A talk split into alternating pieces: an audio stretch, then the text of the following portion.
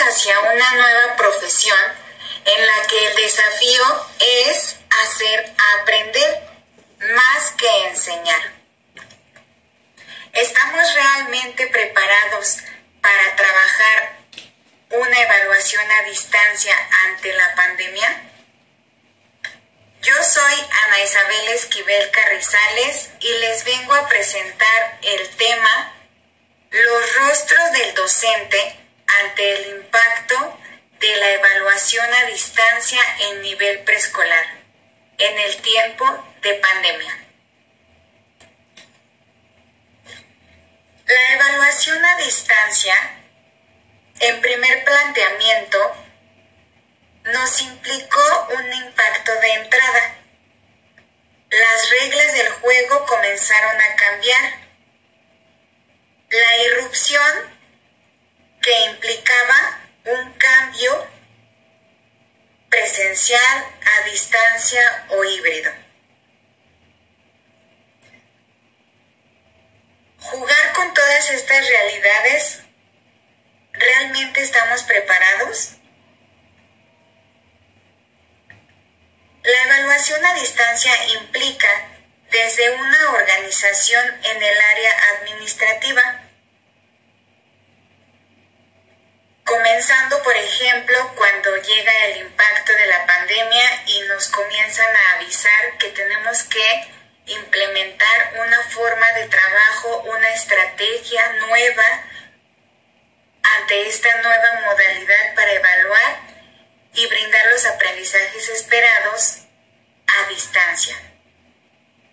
¿Cómo llega este impacto? Pues se propone que todos los estudiantes aprendan desde casa. Esta situación es un impacto que llega tanto a directivos, docentes y padres de familia y principalmente los estudiantes. es el momento en el que llegas a, a pensar, a reflexionar, a entrar en miedo de cómo va a funcionar ahora esta evaluación a distancia que tú ya habías comenzado en una aula.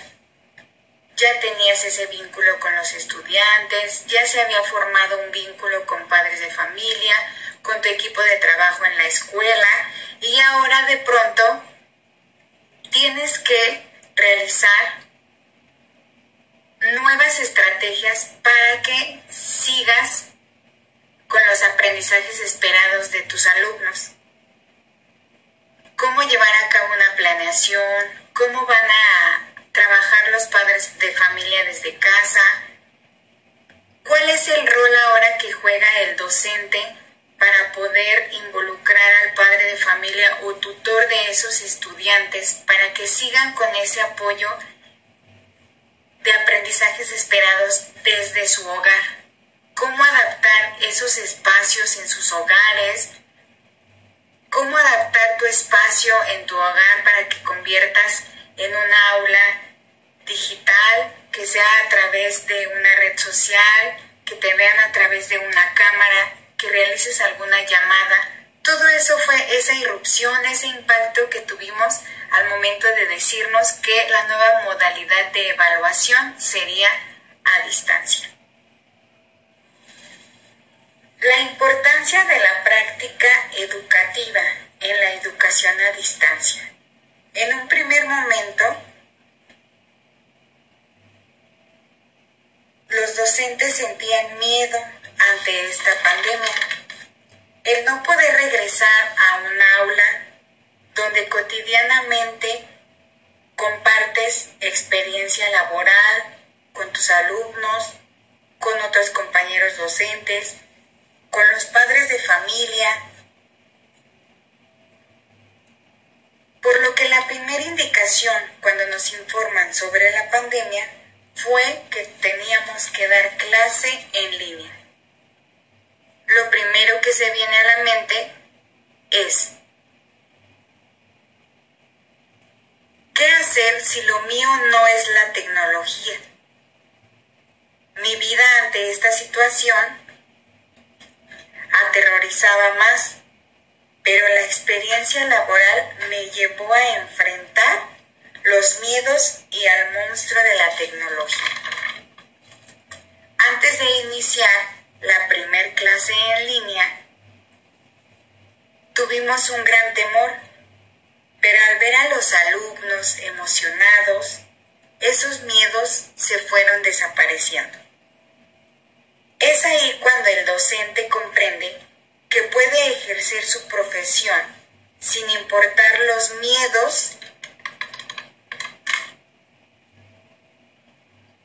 que nos impulsa a adaptarnos a un nuevo cambio y que esto nos puede hacer más fuertes.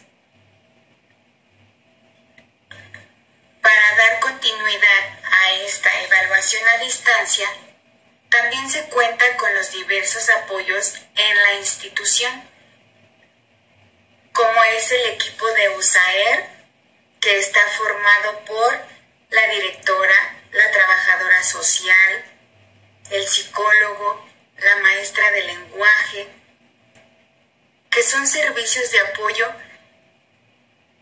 que estuvieron en la institución antes de la pandemia sin embargo, también son equipos de apoyo con los que ahora vamos a seguir contando ante esta situación de evaluación a distancia.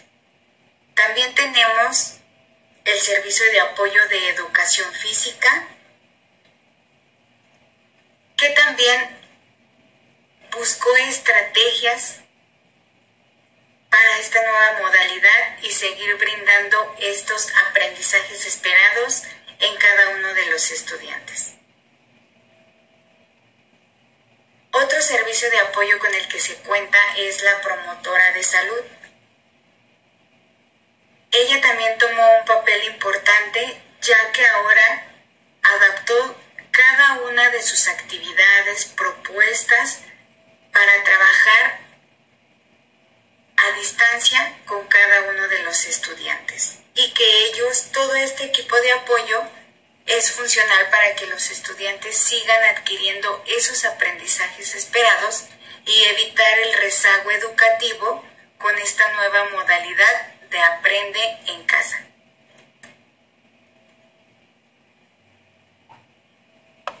La dinámica institucional y la dinámica del docente parte desde la importancia del rol que el docente adquiere ante esta situación. Es algo nuevo porque hay que trabajar a distancia, porque ya no tendrás a los estudiantes de manera presencial, sin embargo el rol tiene que enriquecer los aprendizajes esperados que los docentes esperan de sus estudiantes. También como dinámica está la nueva modalidad de evaluación, que es dar un giro a esa evaluación que ya se tenía contemplada cuando los estudiantes se encontraban de forma presencial. Sin embargo, ahora hay que adaptar esa nueva modalidad de evaluación, la forma en que se van a pedir las evidencias, ¿Qué es lo que se va a solicitar específicamente que va a ser funcional para llevar a cabo esta evaluación? No perder de vista, ese enfoque formativo a distancia en el que se debe de implicar el contexto, los grupos y los docentes. Es de suma importancia también establecer los vínculos esto se hace como una nueva cultura a la que no estábamos acostumbrados, que fue a distancia, pero seguir teniendo ese vínculo. ¿Qué responsabilidades ahora van a llevar los padres de familia? Porque ellos son los que apoyan directamente para esos aprendizajes esperados desde casa.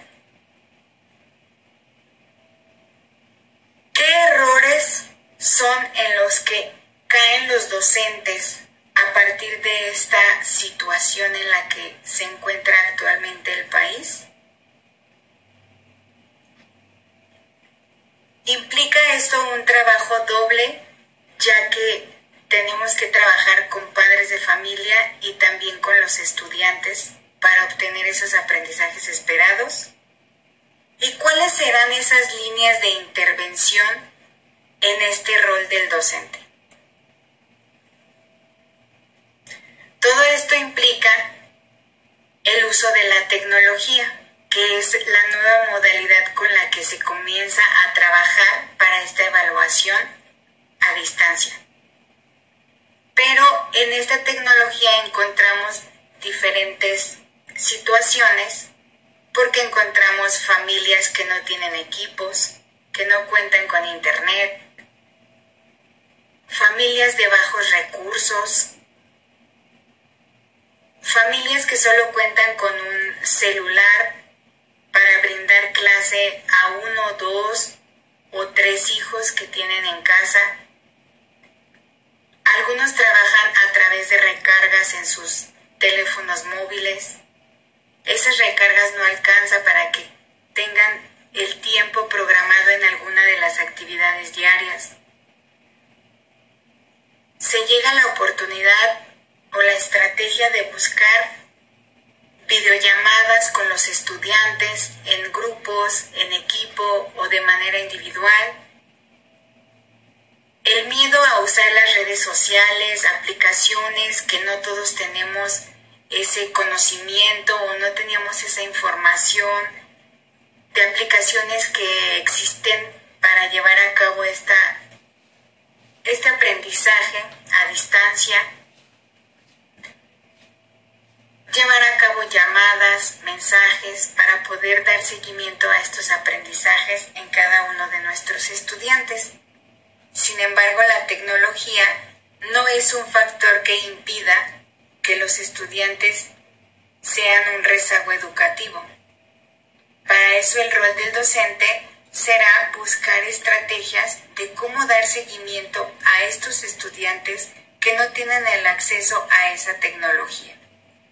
También implicó el uso de la tecnología que los docentes se involucraran en nuevos temas, en aprender a usarlo también, este, en usar esta tecnología que anteriormente estábamos negados a utilizar. Sin embargo, ahora con la situación, pues fue algo que, que obligó a, a capacitarse, a informarse, para poder trabajar también con estos medios para seguir los aprendizajes de los estudiantes.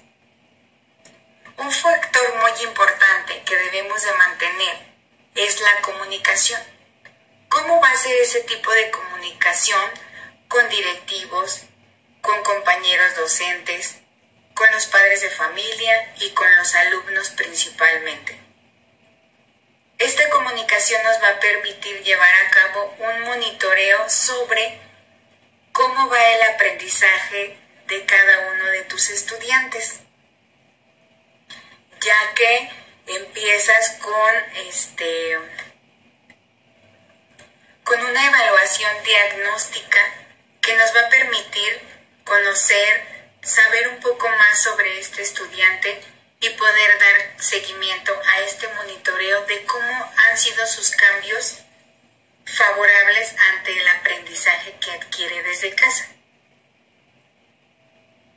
Este monitoreo también implica cómo son las retroalimentaciones del docente hacia el estudiante, pero también hacia los padres de familia. ¿Y qué es lo que esperamos que ellos respondan ante cada una de las retroalimentaciones que hacemos de las actividades que se realizan diariamente para su aprendizaje. Tomando en cuenta todas esas habilidades, dificultades, destrezas que cada uno de los estudiantes implica ante cada una de las actividades, porque aunque sea la misma actividad para todos, todos tienen una respuesta distinta ante cierta actividad. Suma importancia también un trabajo colaborativo en el que se puedan crear espacios para padres de familia, espacios para los propios estudiantes y espacios en los que los docentes tengan esa oportunidad de compartir, de analizar, de reflexionar, de retroalimentarse, de autoevaluarse como un trabajo colaborativo para mejorar.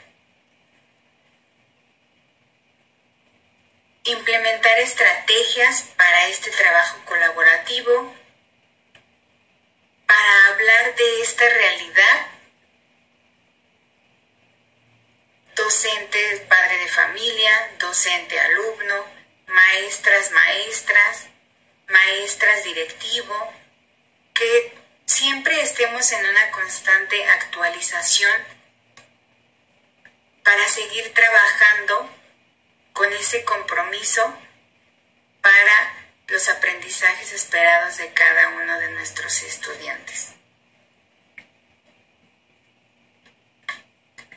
Los invito a que todos nos pongamos un traje a la medida y tomemos en cuenta estos pasos.